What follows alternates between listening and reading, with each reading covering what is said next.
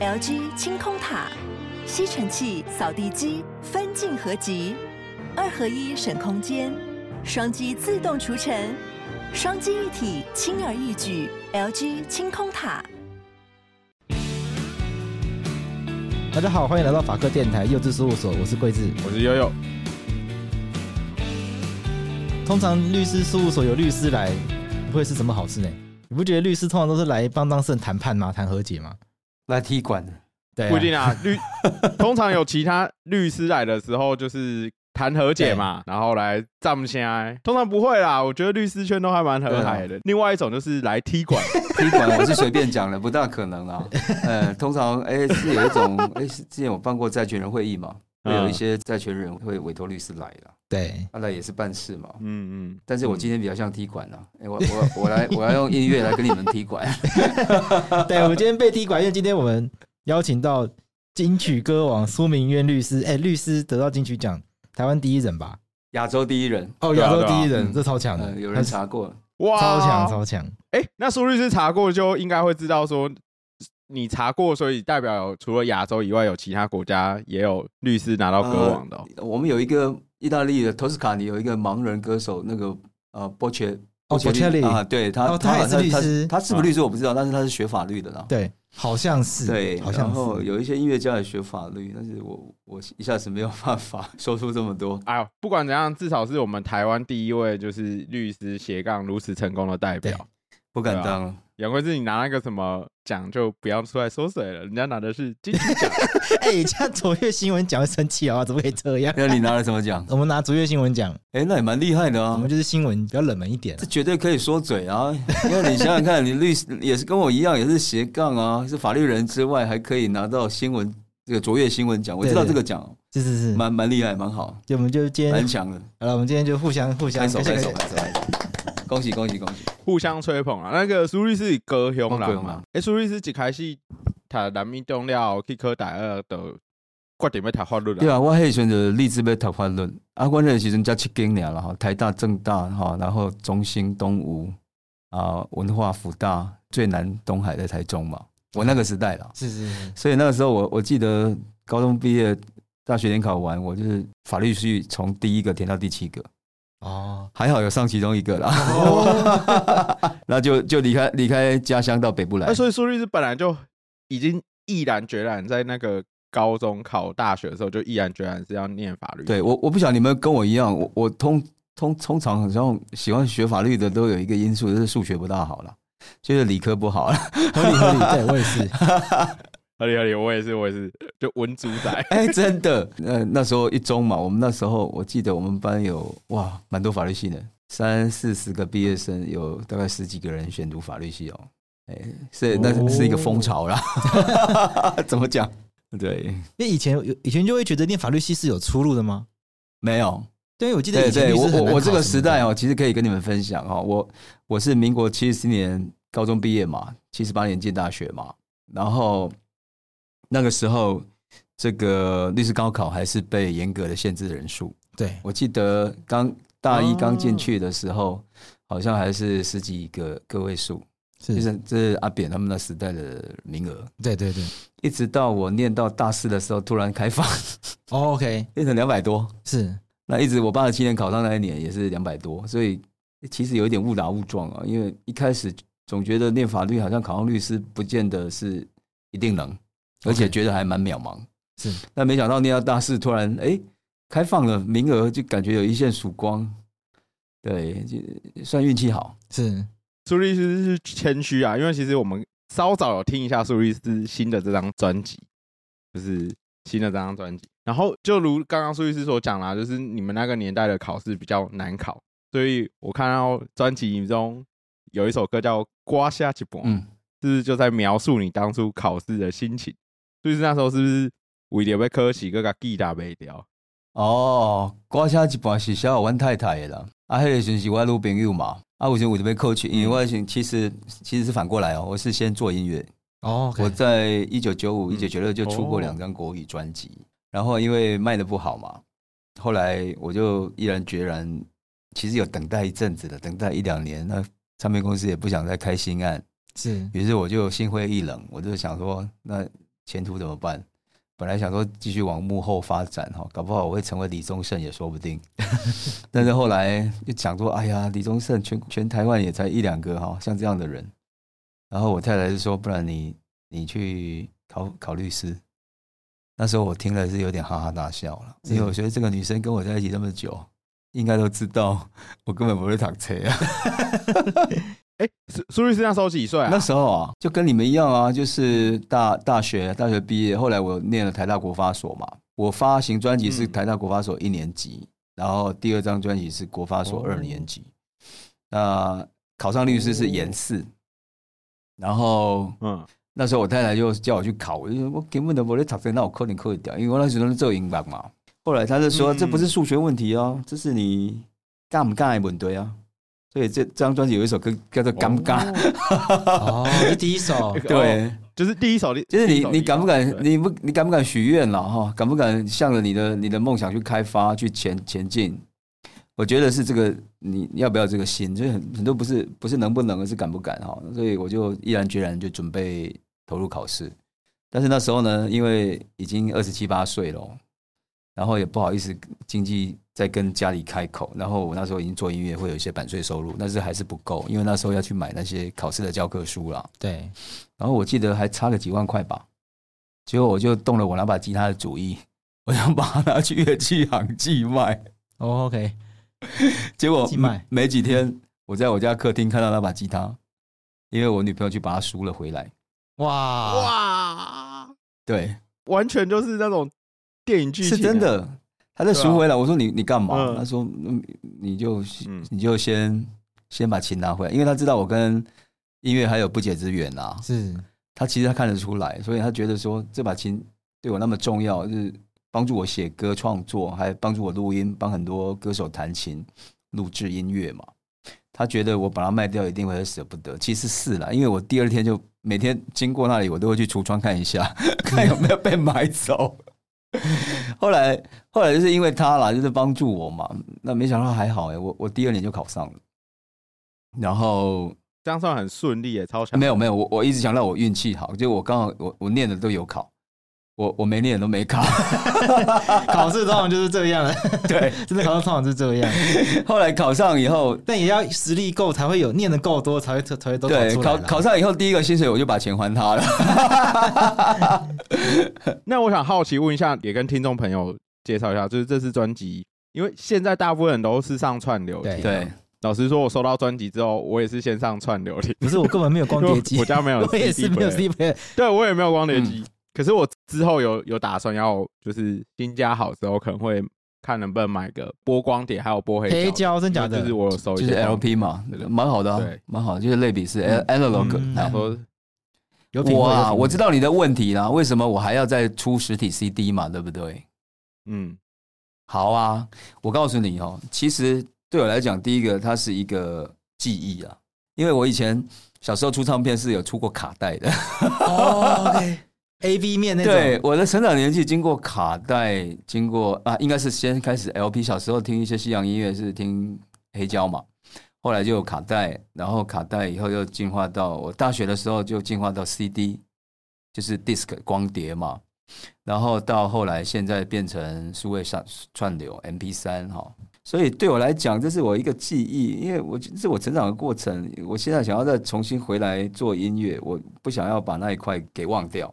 这是第一个理由了。嗯，那第二个理由，我觉得现在其实 CD 的这个实体不见得要让你拿来听哦。嗯，它有时候是一个纪念，也有可能，也有可能什么，也有可能说，虽然你没得播，但是你也可以把它当做对这个人的支持。他有一张看得到、摸得到的东西，其实我是觉得它是完全不一样的感觉。收藏对，然后呢，还有还有一个就是说。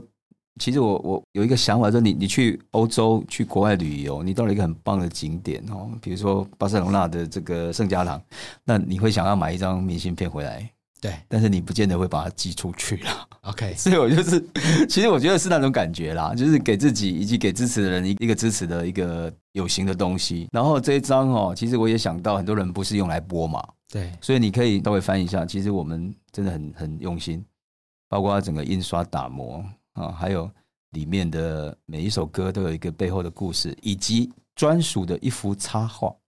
对，哎，其实很值得看，就是说，你可以从这个音乐听得到音乐，你也可以去看歌词，你可以看到故事，你还可以看到插画。其实我觉得就是让大家多一份理由来接受，其实它不只是一个音乐产品啦，它也是可能是一个书，一本书。苏律师，你大学的时候就开始玩音乐了吗？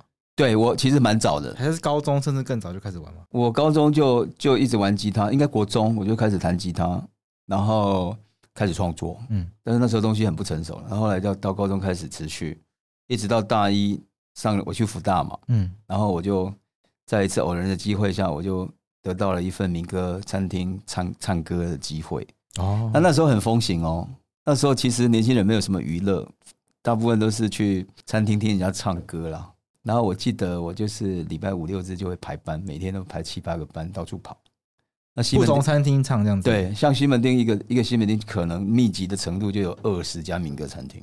哦，以前这么这么多，哦。对，然后我一整天就在那边，这家玩又换下一家，所以那个时候就是怎么说，就是对音乐的这个投入太多，很自然而然，就是你就会。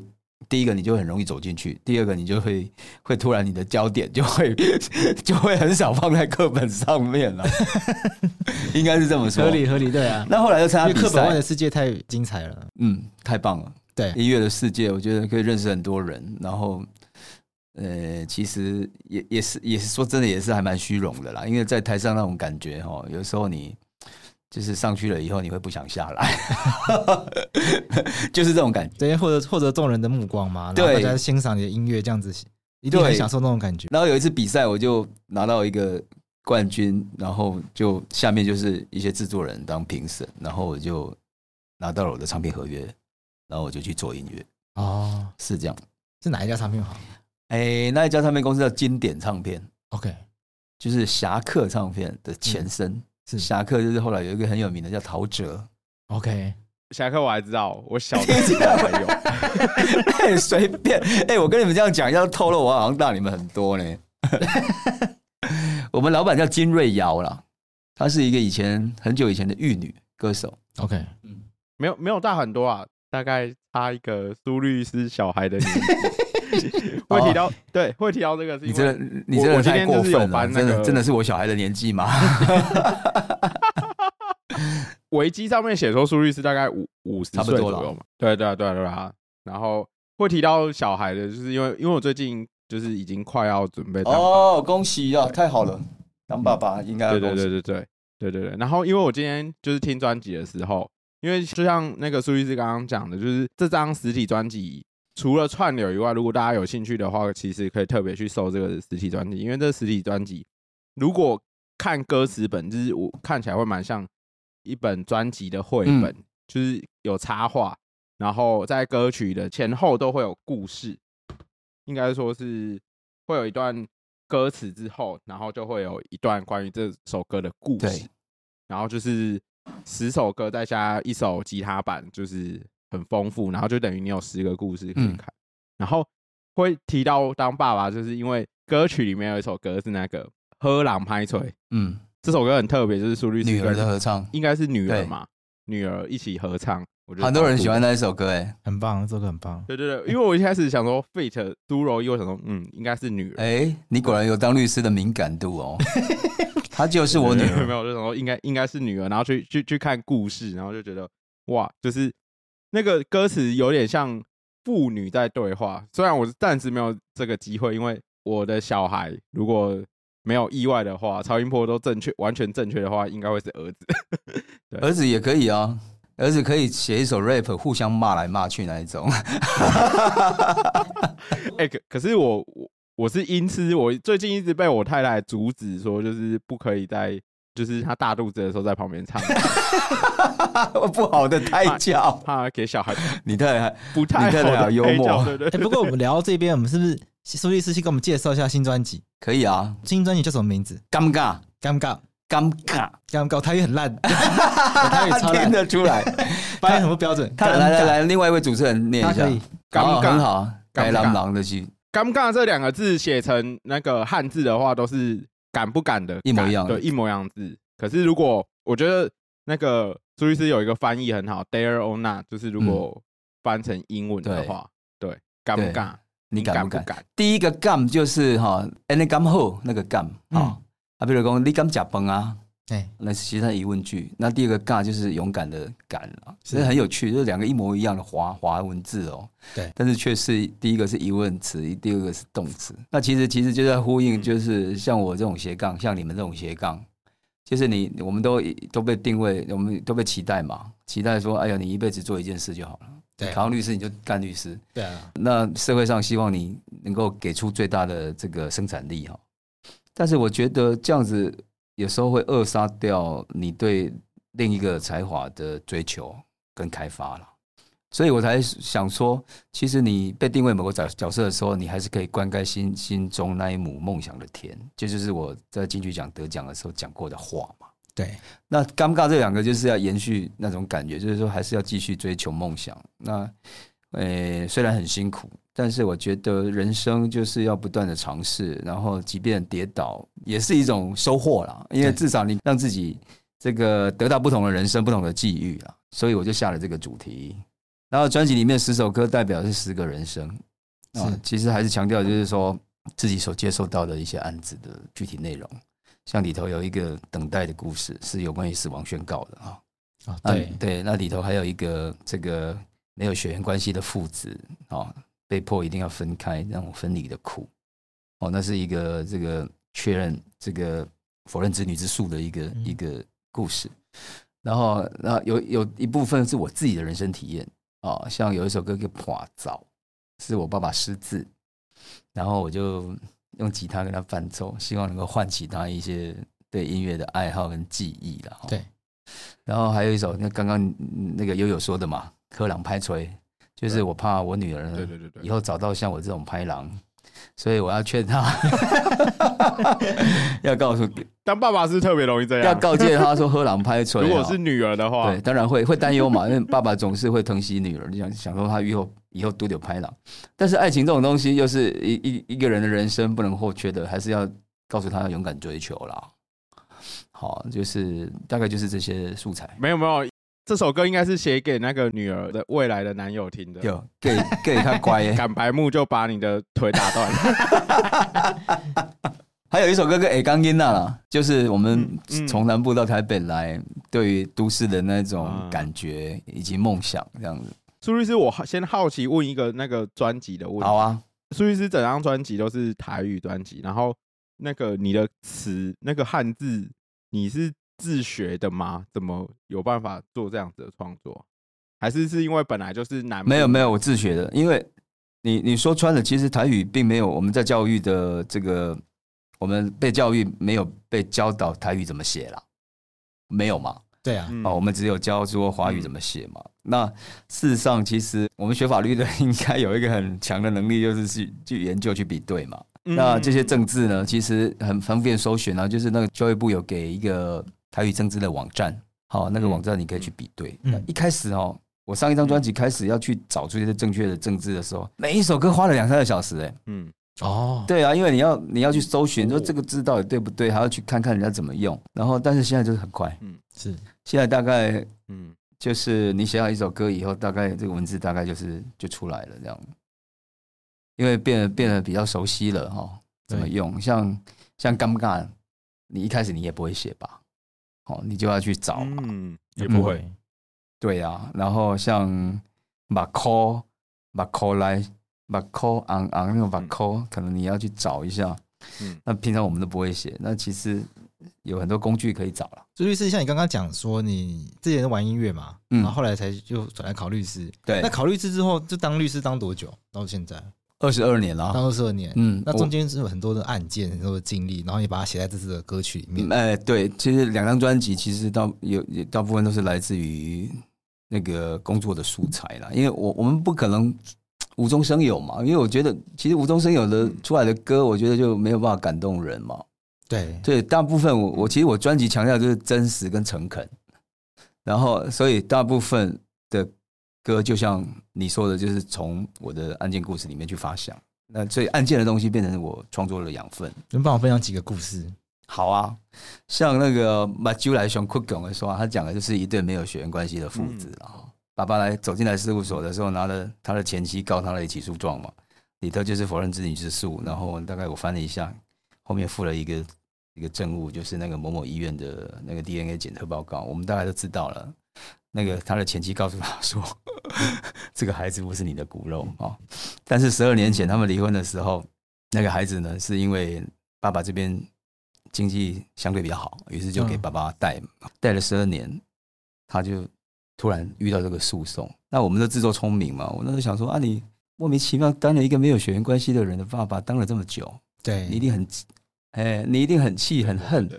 然后很简单，我们就把孩子还回去，然后这五年来不当得利，就跟他告回来。对，我们会这样想嘛？对，律师都觉得就反正要钱有钱就。对，那不当得利是有时效的，可能追五年嘛。我们当时这样跟他讲，结果他跟律师说：“律师，我要这个孩子。”他这样跟我讲，我我后来他告诉我说吗？我愣住了。他说他跟他相处这么久，然后相依为命，他也没有在在嗯有另外一段感情。他们两个就是帮他一直陪他成长，然后一直上山下海，然后生活。他觉得。这已经是他生活无法割舍的一部分了哈。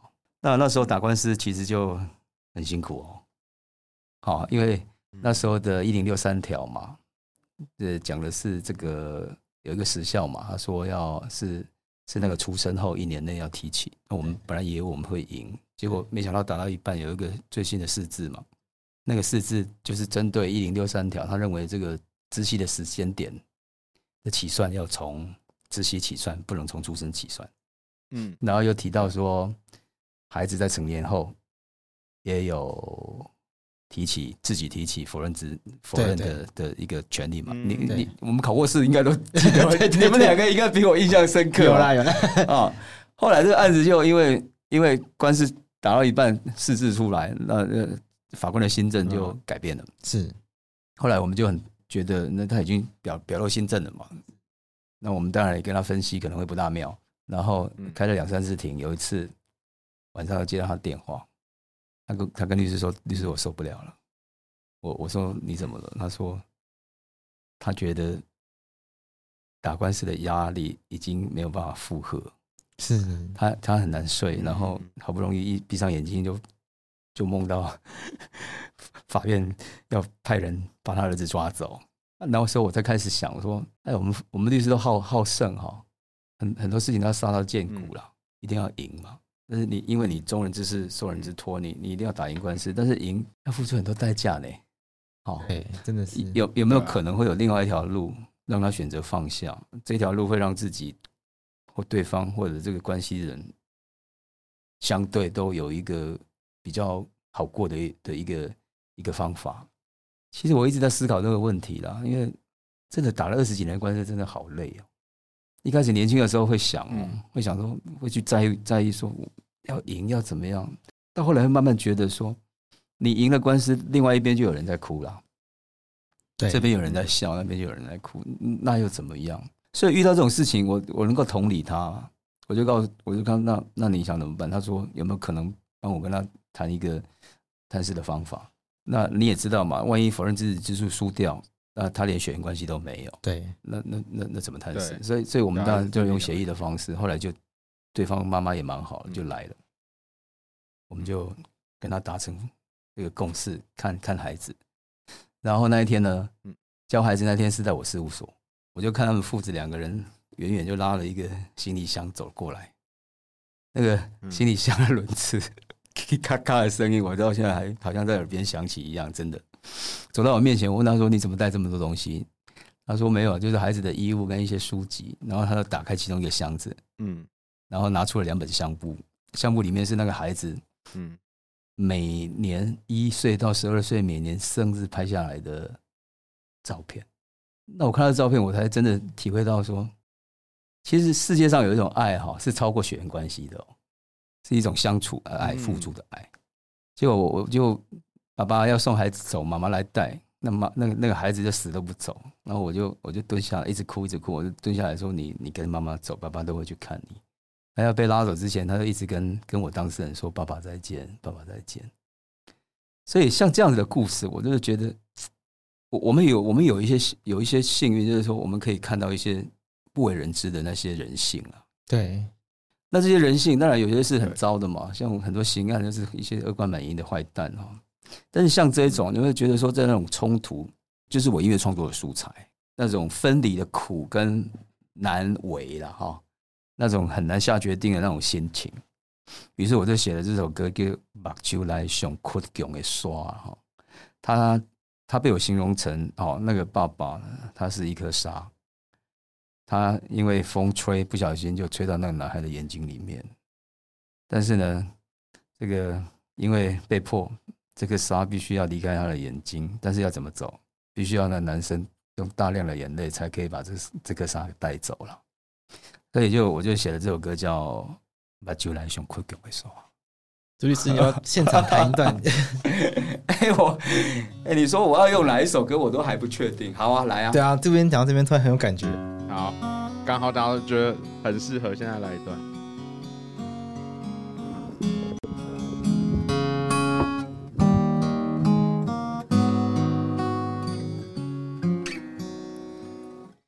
飞入你的目睭的沙。想要踮遐生活，若毋捌可看的船，开入温暖的捕花，因无要予我住伫遐。将你的目箍落甲红红，看你若后已经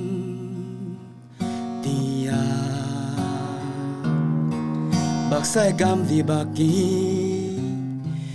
滚干，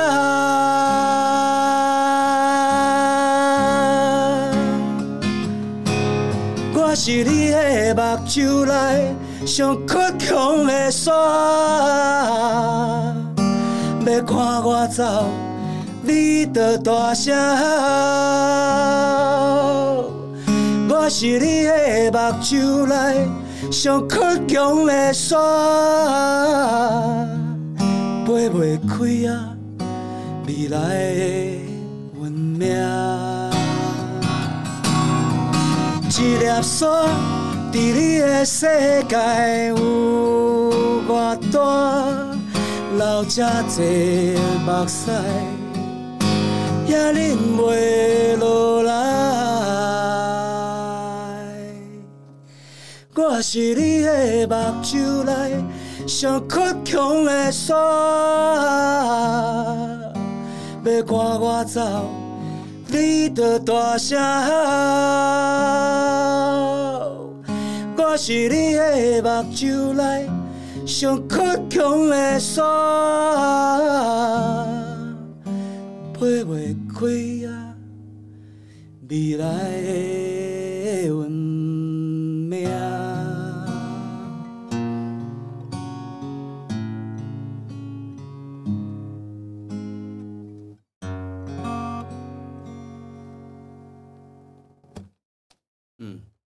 哇，很赞诶。好，谢谢。大概是这样了。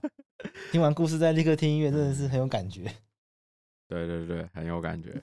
这个就是一个分离的苦恼。所以其实人生有这么多的面相，这个我们接触到其中一个面相，我把它整理在这张专辑里面，有不同的人生，要要给大家一些借鉴。好，所以所以或许或许你你不知道这个故事，你你听起来像是一个情歌哦。像说你要你要你要成全他，你要离开他，你很痛苦，嗯、你还是可以走得进去哦。那那其实流行歌就是这样嘛，也就是讯息的传达。你写的不好，人家 二十秒都切掉啊。对，所以还就是要努力啦。嗯嗯，我觉得刚好可以跟那个苏律师请教诶，因为苏律师这样也职业快二二十几年的时间。那从刚刚那个歌曲，其实可以感受到苏律师就是很。很容易受到案件影响，然后也会因为案件很投入。然后我下午翻专辑的时候，刚好专辑里面有一首歌叫《入戏伤声》，因为我觉得不确定其他行业会不会有这样的状况，可是我觉得当职业律师很容易就是可能会为了当事人的案件，然后就是就是睡不好啊，然后伤神啊，或者是就算案件结束之后，像我虽虽然就是才当这样子差不多四五年的时间，可是有时候比如说第一年接的那个案件，然后那个当事人发生了什么事情。就都很容易还历历在目，然后想到都还觉得啊，怎么当初会这样子？为什么会是这样子？嗯、对，会，所以是可以给后辈一些意见，或者怎样面对这样子看法。哎、欸，所以你你跟我是心有戚戚焉啊，你比胸亲就是你把别人的案子当做自己的案子的来打啦。简单就是这样，对。但是但是你们两个有这种心情是对的，我就不应该了哦。其实很多老律师做到久了，他就是把它当做案子在处理，反正赔钱也不是你赔，关你也不是关你。讲讲直接一点是事实啊，是没错啦。但是我觉得我我老律师，我算是一个哎，我说老怪怪，算一个资深的律师，还有这种资深，还是还有这种感觉，其实不大对。但是我就是没有办法脱离，所以这就是一个音乐人的多愁善感。那我我希望你们能够早早点脱离啦，因为其实这样也不大好啦，因为其实其实这样会让自己累，好，然后其实我我我我到现在还会常做噩梦哎。会发现，哎，奇怪，上诉期间到了，没有帮人家上诉，哦，这好可怕哦，会 会会，好可怕。我我我是很怕遇到，比如说睡醒的时候想说，看今天是不是要开庭啊？啊，对，会。然后没有没有没有，还有对对对，你知道吗？民事案件当原告了两次，言词辩论没到，视为撤回嘛。对。那有时候第一次真的不小心没到，我第二次没到就惨了，就完蛋了，就完蛋，好可怕。其实就会有这种压力啦，会的，要要检讨了。哎，那。那苏苏律师都是怎么排解？还是就是都把它投入创作啊？创作是一个很大的出口。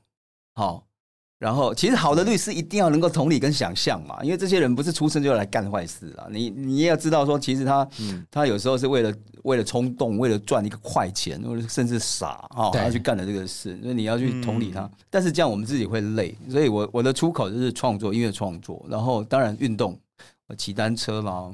嗯，然后骑摩托车啦，然后爬山、跑步啊，就靠这些方法啦。对，苏律师有在骑？有有，我有我有一台九百 CC 的，哇塞，复古的 Triumph。对，我我我觉我蛮有兴趣的，因为我觉得这种速度感哈，可以帮忙带带走一些烦恼。嗯，像我们我们都喝酒，我也喝，我我我大喝好不好？我我真的是大喝，你们你们跟我不熟哦。我有时候一个便当，然后一瓶红酒都没了。一个便当，一个红酒，就一个便当，配便当，我就叫一个便当在家里面开完庭，然后就红酒开，便当吃完酒没了，然后就开始在那边乱回讯息。哎，我这样破坏形象，太太不会生气吗？经纪人，经纪人，经纪人在旁边 问经纪人，经纪人比叉，经纪人比赞，可以，可以，可以。我会这样子了。那你你们你们喝什么？我我们现在喝我们喝威士威士忌啊，调酒，这 single malt 吗？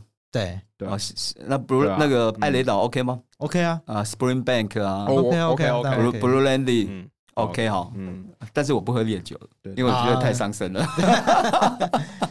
烈酒只能喝一点，没有，因为我们想说就是 喝烈酒比较快醉，比较快进入状况，靠三个 shot 就可以结束这一回。我在你们这个年纪的时候也很喜欢哦。是是刚好，我我在在在前十年我就完全不碰，我现在只有啤酒跟红酒哦，对，就是就是葡葡萄酒了，然后跟跟啤酒。不过我觉得你们这个年纪应该要的啦。当律师你真的压力大，有的时候你可以小酌一下，让让让心情疏解，我觉得蛮蛮有必要。但是但是就是不要喝多了。嗯。还是要保持健康啦，保持健康，保持健康比较重，也是很重要的。对对，在注意是这张专辑里面，还有没有一些其他的故事？哦，故事有啊，十首歌就十个故事。我们这边，因为我 刚刚在看的时候啊，有一个故事，还是跟那个开船出去的船长没有回来，没有回来。对对，他就是他来找律师的时候就跟我讲，他说他先生在那个民国八十六年出海。然后捕鱼嘛，巴士海峡遇到台风，后来就再也没回来。然后要办死亡宣告，带着他的儿子来。对，这应该是不不是太难。对，这很简单，就是申请而已，就真的就申请嘛。对，那但是你必须要提出相关的那些报道。那时候他有意外的一些新闻报道嘛，是。然后有出海的记录啊，好。那当然我们就申请，但是我那时候第一个疑问是：阿、啊、弟，那你跪地怎么你就来？OK 啊，因为你也知道嘛，嗯、死亡宣告特别灾难，最高法院见解是海上台风算是特别灾难了。对，那特别灾难是说一年发生过后一年你就可以来申请嘛。对，那我就问他为什么不来，嗯、他就跟我说，他就说啊，时间的，对，慢慢跪，慢慢在跪叫你哭。一共他的前夫是他一辈子爱过的唯一的一个男人。嗯，他觉得。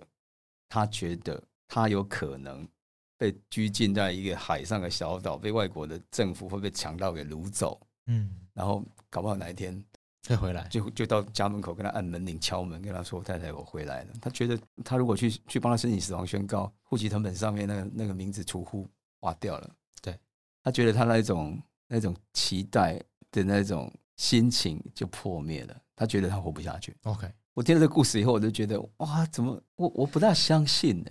我不大相信说他他是真的是是真的不死心，还是说我们没有办法没有办法理解他们那种那种他们两个之间的那种情感，我也不知道。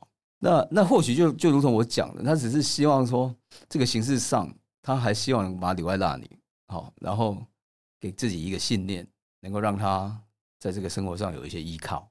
那我就觉得。听完他的他的事情，案子办完，我其实我那时候就有一个一个感想，我就是这首歌的重点，我就下了一个重点，就是说，单节的狼被安抓回逃，爱节的狼被安抓告老，哦，就是他的心情。这首歌叫什么名字？爱情叫过未丢的所在，所以是什么所在？爱情叫过未丢，嗯，就是他苦苦的等待，然而呢，却都没有任何的音讯。这个爱情已经没有在照顾照顾他了，所以我就说，这个这个人是待在一个爱情叫过不丢的所在，是是这个想法。我觉得告别的课题应该都是还蛮太难的，对啊，因为下午看故事的时候，我想法会觉得不太像是相信他可能在某个小岛之类的，我觉得他比较像是说，假设我做了这件事，那会不会是我就永久的跟他告别了，然后。他就是会像离开这件事。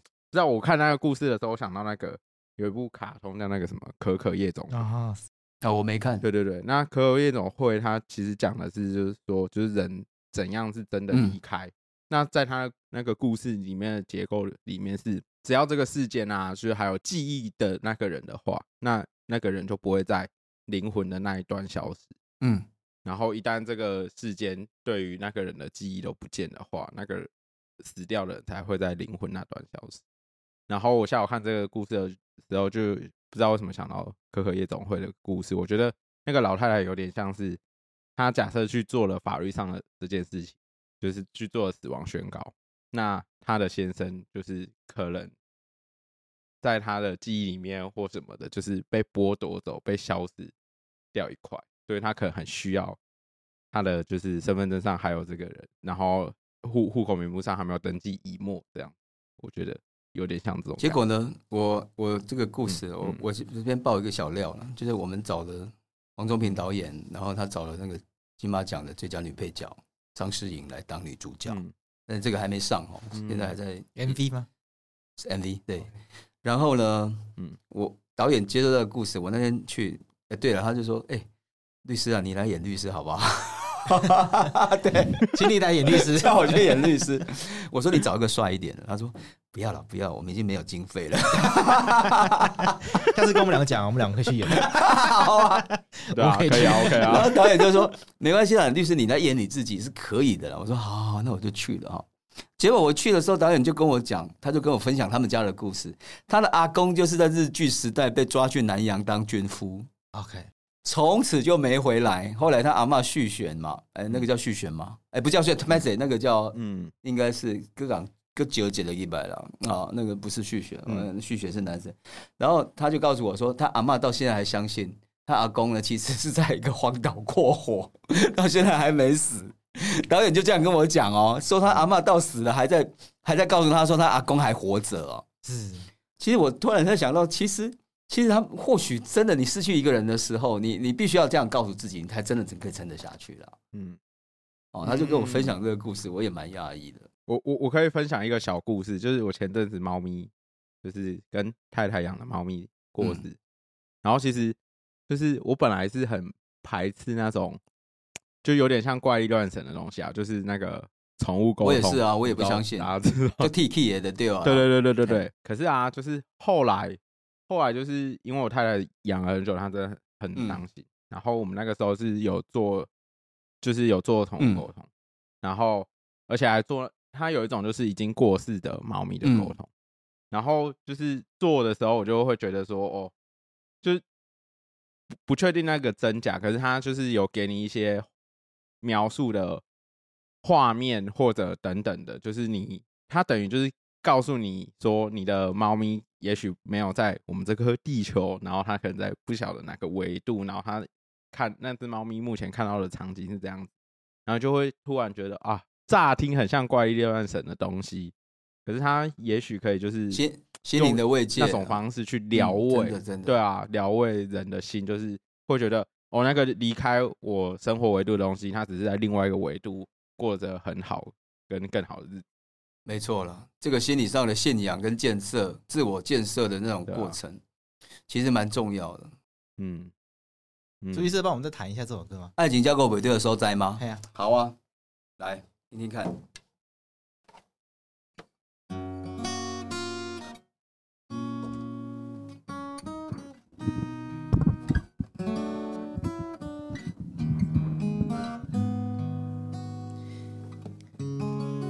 你梦中的眼神温柔那月光，照入我心内上黑暗的所在。忘记以后，你的温柔哪有哪无？看世间的无常变化像流沙，消失在双手抓袂着的空旁，等甲关系孤单，等甲目屎流干，也想无一个人要安怎活。我的爱情照顾袂着的所在，点点啊等，伫你行过的路，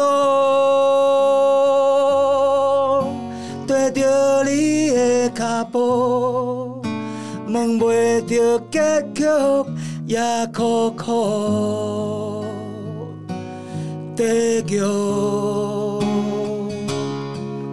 我的爱情照顾袂着的所在，偷偷啊想起你讲过的话，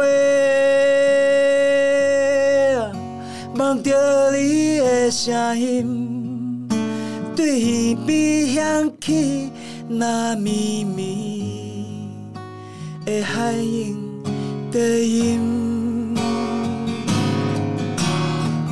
一个人要安怎回头？爱一个人要安怎到老？看你爱情照顾袂着的所在，偷偷啊想起你讲过的话。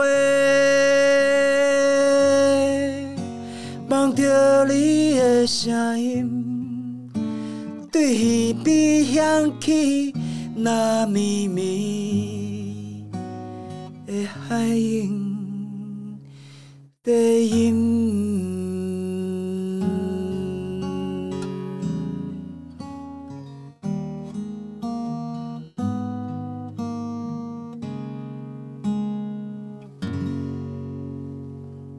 爱情交过尾对的时候，在，他听起来也是像一个情歌嘛。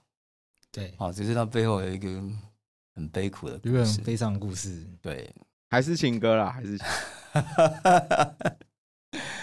最后有想要问那个苏律师一个问题，啊，就是那个想要回到《尴尬》这首歌啦，因为其实我们节目有很多听众可能会是年轻的法律系学生或者法律人，然后这礼拜刚考完今年的都是十二月的考生，特别。我那一年也是十二月啊，哦，真的哦，嗯，耶诞节前后，所以大家都说法律的人不不过耶诞节的，呃，放榜吗？对，因为第一个是考完以后呢没有心情，然后要等放榜那种忐忑的那种，对，今年比较特别，就是以往是。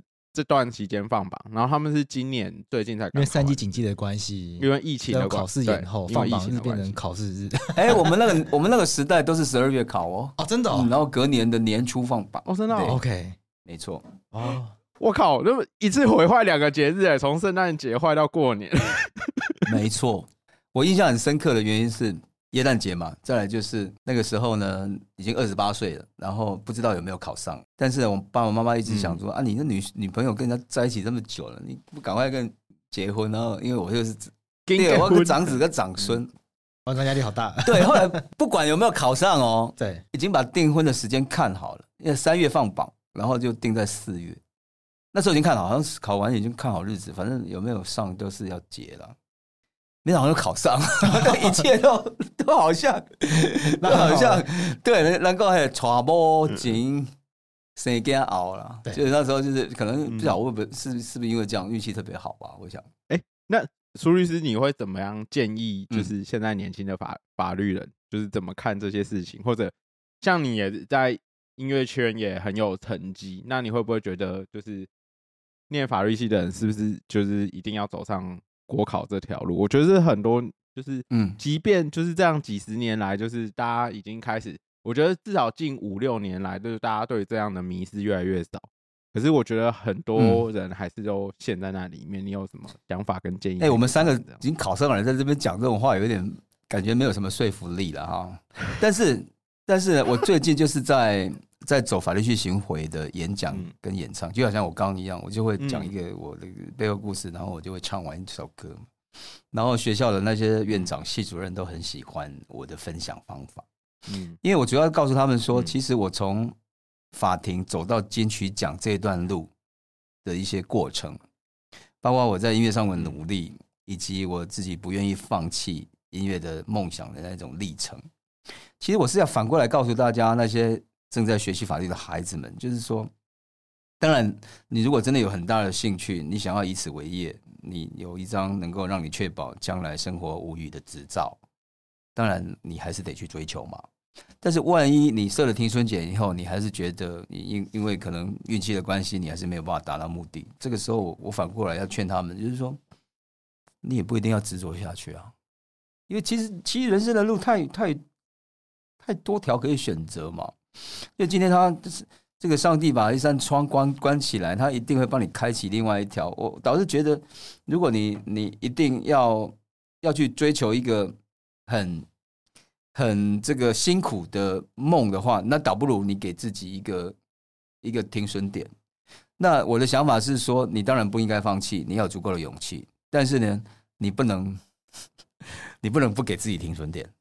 哦，我我的想法是这样，呃，万一你就不断的弄下去，弄到十几二十年，你还是在拼，那这样可能可能我们不能说他是追梦哦，我们必须要说是做梦，就是说你你就你就必须要回过头来看清楚自己，因为你还有大半的人生要走。对，哎，如果再继续投入下去的话，会不会花花费太多的时间？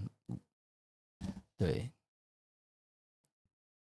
我我自己印象很深刻，我有一年国考的时候，然后就是在考场，然后有看到一个阿伯，我们那时候就我们已经拆成二次了嘛。考完选择题的时候，有一个看起来大概五十岁左右的阿伯，然后考完的时候，他就跪在地上，然后痛哭，就是大家要下楼梯离开的时候，然后那时候就心里就觉得，我靠，我怎样都不要，我怎样都不想要这样，对，还好后来很。哎、欸，我如果看到这个情景，搞不好又会生出一首歌来了。哇，我这 啊，这个听起来有有有点难过了哈。对啊，但是我们不知道他的历程呢。对啊，我不知道历程。或许或许他是四十八岁才回过来考，我不知道。考到五十岁那也还好。对，对啊，至少我在心目中的想象会觉得他可有可能是从年轻考到老。啊，那这样就真的是很很很感伤。对啊，是。而且我我印象很深刻，因为那个时候就是刚变选择题的制度才不久，然后他我记得他就是有说怎么会没写完什么这种的，就是因为大家还在适应那个。搞不好他哭是因为他考的太好啊，他感动，怎么我都会开心的哭了，喜极而泣。对，你要往好的方面去想啊。啊，律师，那你是做律师多久后又回来开始做唱片？呃，我先我先发两张独立唱片，后来考上律师嘛。然后大概我是一九，我是我律师证号是八八台检嘛，八十七年榜四嘛，是八十七年应考嘛。嗯，然后呃，一到好像是二零零八吧，就当了十年，当了十年就回来。但是那个时候是。是在一些那时候有个很很有名的部部落格叫做无名小站，对，我是在那边发表那个文章跟音乐哦，我那时候还蛮红的，就是那种艺文类的排名我都是在前十名，然后我旁边有一个人，那个叫谢和弦，我靠，对，哎，对对对对对对，我大学的时候，对，那我跟他的排名都是上下上下，因为他那时候跟我是同一个类嘛，然后我们都是创作音乐，对。然后我我记得那时候就很开心，因为有一个一个可以抒发自己心情，而且发表分享创作的地方，然后也就就就就在那边发表。但是那时候是单纯就是就是抒发啦，是倒是没有把它想到说还要再再重新出发做音乐，把它当做是一个商品或者是一个工作来对待。嗯，一直到三年前，我骑单车。啊，然后我就我我我的路线啊，非常习惯的路线，然后是上山下坡，然后就经过一个一个地方，隔壁是工地，他就挖了一条水沟，那就横跨那个马路，就通到水马路旁边的哎另外一端的水沟嘛。结果他挖了水沟没有补平，我的那个公路车的前轮就这样陷下去嘛。然后因为我们骑公路车都会上卡。对就有一个卡鞋，会用那个卡要把它卡在。对，我知道。那那突然就前轮陷下去以后失去重心，我整个人就跌了，跌倒，跌了。然后，嗯，我记得我好像安全帽也被砸坏，然后头摔到，手也骨折，然后昏迷。然后我就我我一直到我醒来是听到那个救护车的声音，是。我还醒是，醒来以后，我突然觉得，哎，真的哎，我突然觉得我我的人生跑了一次，看到看到我在我车在车站，我爸爸送我上大学，跟我挥手，看到我的孩子出生，我真的突然突然觉得说，哎，我我我我会不会就就这样没了？嗯，好，嗯，后来醒来的时候手好痛，痛痛到没办法理解的痛，就右手肘这边就。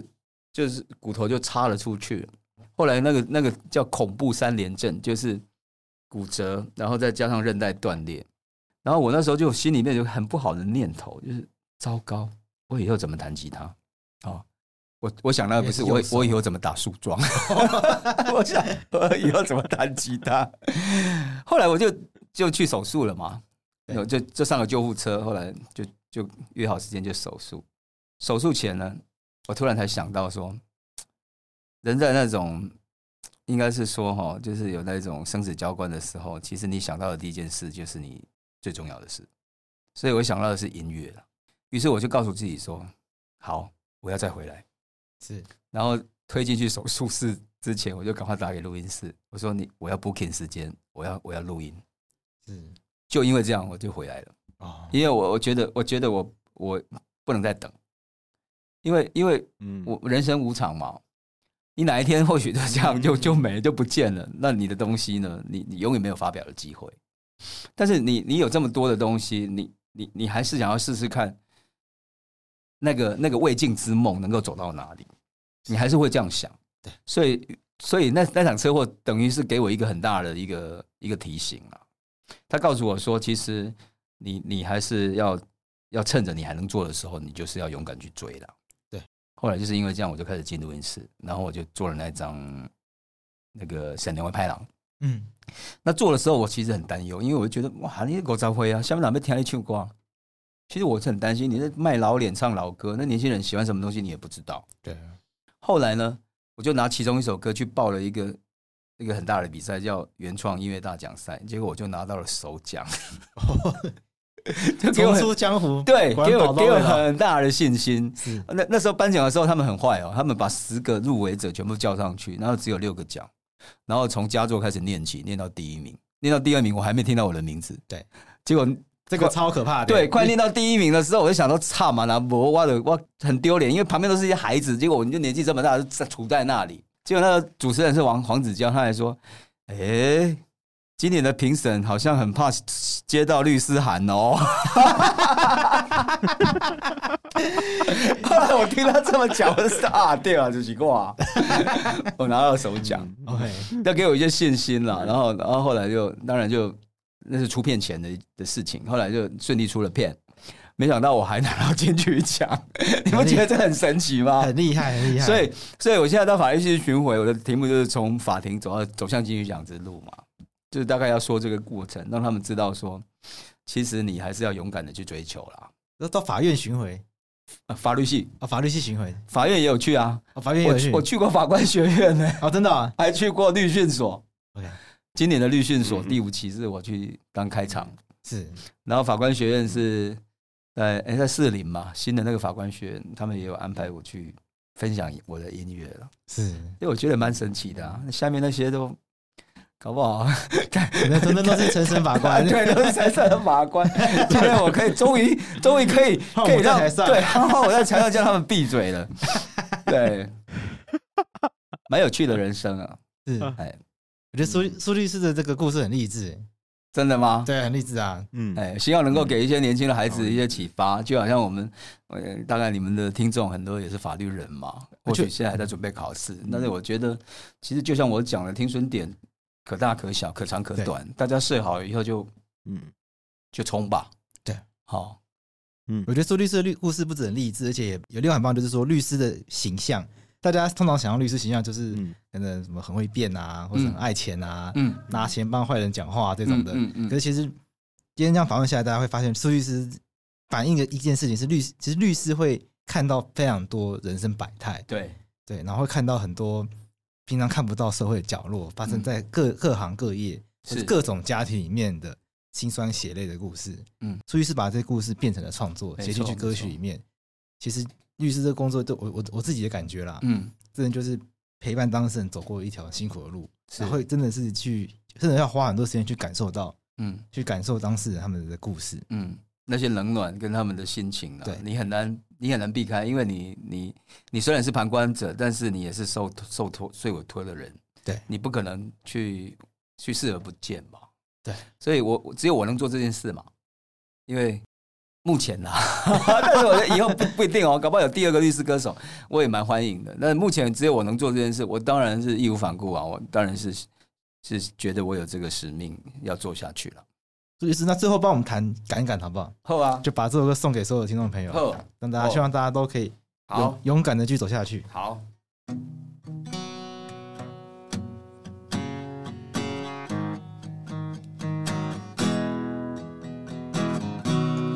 路途弯弯弯弯，看无终站，写作怎样？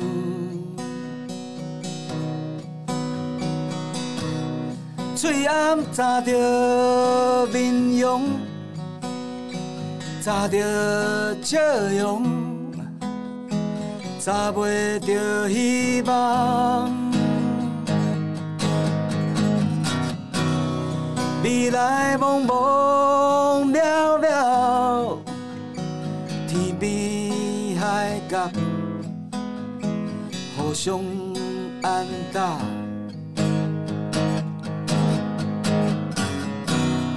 孤鸟飞过千山，才对着路，找着伴，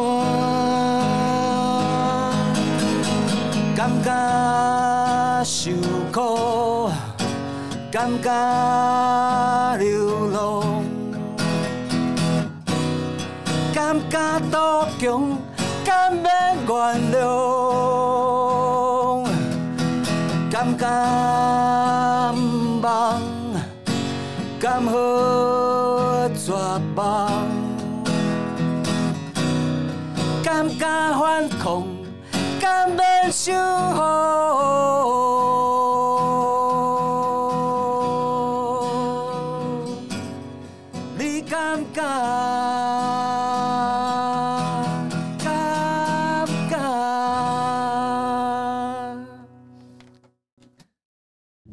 尴尬。好，我们谢谢苏律师，真的谢谢苏律师。哎呀，感谢两位主持人，两位大律师，两位队长。不要这样子，不要这样子。开心，律师是前认识你们，律师是前辈。我我也知道你们在推广这个法律白话文，是这个非常艰巨的任务。希望你们能够顺利，嗯，一路这个勇敢，希望没问题，达到我们的目的，让我们民众都能够很快的阅读判决书，然后也能够尽有这样的一个一个能力，然后能够。越来越认识法律了啊！对，太好了。嗯，好，那我们今天幼稚事务所就到这边。我们今天很开心，幼稚事务所今天不是当事人来，不过是律师来，然后来对苏律师来踢馆，给我们三首很厉害的歌曲，不敢当，非常非常棒。谢谢苏律师。那今天听众朋友相信一定都有被那个苏律师的歌声所感动。然后不管是上串流还是买专辑，我其实真的还蛮推荐大家去，有兴趣的话可以去买专辑来。